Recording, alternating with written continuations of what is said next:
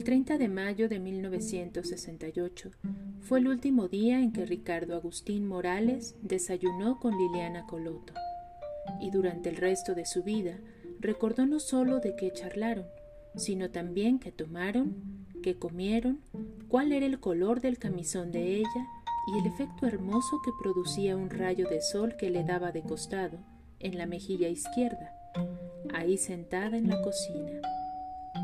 La primera vez que Morales me lo contó, pensé que estaba exagerando, que no podía acordarse de semejante cantidad de detalles. Pero mi error de apreciación se debió a que todavía no lo conocía bastante e ignoraba que Morales, con esa cara de idiota redomado que tenía, era un tipo de una inteligencia, una memoria y una capacidad de observación como yo jamás en la vida había visto ni volvería a ver. Había un motivo para que Morales tuviera semejante fidelidad en el recuerdo. Ese hombre recordaba casi cada cosa que había tenido que ver con su esposa. Más adelante, cuando Morales se permitiera hablarme de sí mismo, me tocaría escucharlo describirse como un tipo anodino, grisáceo, con un destino propio de esa chatura. Morales se catalogaba sin compasión como ese hombre que transita la familia, las escuelas y los empleos sin dejar huella alguna en los otros. Nunca había tenido nada bueno ni nada especial y siempre le había parecido justo. Así hasta Liliana, porque ella había sido las dos cosas. Enormemente lo había sido. Por eso atesoró esa mañana en su recuerdo y no porque fuera la última. La guardó como había guardado todas las anteriores del año y pico que llevaban casados. Cuando después me contó con lujo de detalles todo lo que había pasado en ese desayuno, no hizo como el común de los mortales, que tratan de reconstruir desde vestigios casi ilusorios o desde lo que recuerdan fragmentariamente de otras ocasiones similares situaciones o sensaciones que han perdido para siempre. Morales no, porque sentía que tener a Liliana era una felicidad abusiva, que nada tenía que ver con lo que había sido el resto de su vida, y que, como el cosmos tiende al equilibrio, él tendría tarde o temprano que perderla para que las cosas volviesen a su orden debido. Cada uno de sus recuerdos con ella estaba teñido de esa sensación de naufragio inminente, de catástrofe a la vuelta de la esquina.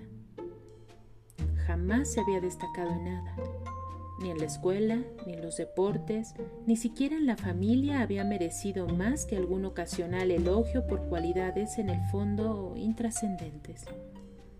Pero el 16 de noviembre de 1966 había conocido a Liliana y con eso había bastado para cambiarle la vida. Con ella, por ella, gracias a ella, él había sido distinto. Desde que la vio atravesar la puerta giratoria del banco y preguntar a un custodio cuál era la cola para depósitos y acercarse a la ventanilla 4 con pasos cortos y firmes, sintió que esa mujer iba a cambiarle la vida aferrado a la certidumbre desesperada de que en esa mujer se jugaba su destino, Morales había osado sobreponerse a su timidez, sacarle conversación mientras contaba el dinero, sonreírle con toda la cara, mirarla a los ojos y sostener en ella la mirada. Desear en voz alta que volviese pronto. Revisar el archivo para averiguar a qué empresa pertenecía la cuenta corriente en la que había depositado un pretexto para llamar allí y recabar algún dato de esa joven. Tiempo después, cuando ya podía considerarse oficialmente novios, Liliana le había confesado que esa temeridad, ese metódico arrojo de perseguirla sin resignarse a negativas, le había agradado hasta el punto de decidirla aceptar finalmente sus invitaciones, y que al conocerlo mejor y conocer su timidez, su cortedad, su eterna vergüenza, había entendido más profundamente esa valentía inusual como la mejor prueba de un amor verdadero. Liliana decía que un hombre que es capaz, por el amor de una mujer, de cambiar su forma de ser, es un hombre que merece ser correspondido. Ricardo Morales tampoco olvidó esa conversación y decidió seguir siendo así para siempre y para ella. Nunca se había sentido digno de nada, y mucho menos de semejante mujer, pero supo que iba a aprovechar mientras pudiera, hasta que el hechizo se rompiera y todo volviese a ser ratones y calabazas. Por todo eso, Morales recordaría para siempre que el 30 de mayo de 1968 Liliana tenía puesto el camisón verde agua y se había recogido el pelo en un rodete sencillo del que escapaban algunas hebras de pelo castaño. Y el sol que entraba oblicuo por la ventana de la cocina le daba en la mejilla izquierda y se la encendía y la volvía aún más hermosa.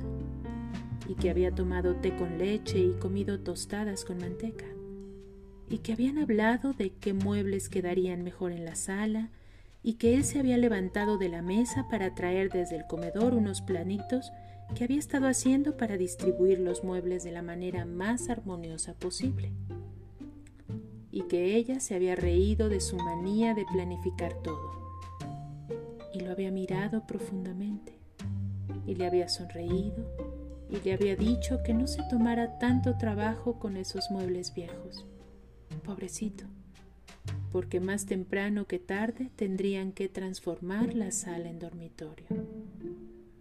Y él, lento y distraído, o mejor, obnubilado en la adoración de esa mujer de otra galaxia, no habría de reparar en la indirecta, aunque sí atinaría a tomarla de la cintura para caminar juntos hasta la puerta de la calle, para besarla lentamente en el umbral para decirle adiós con la mano al salir, sin saber que era para siempre.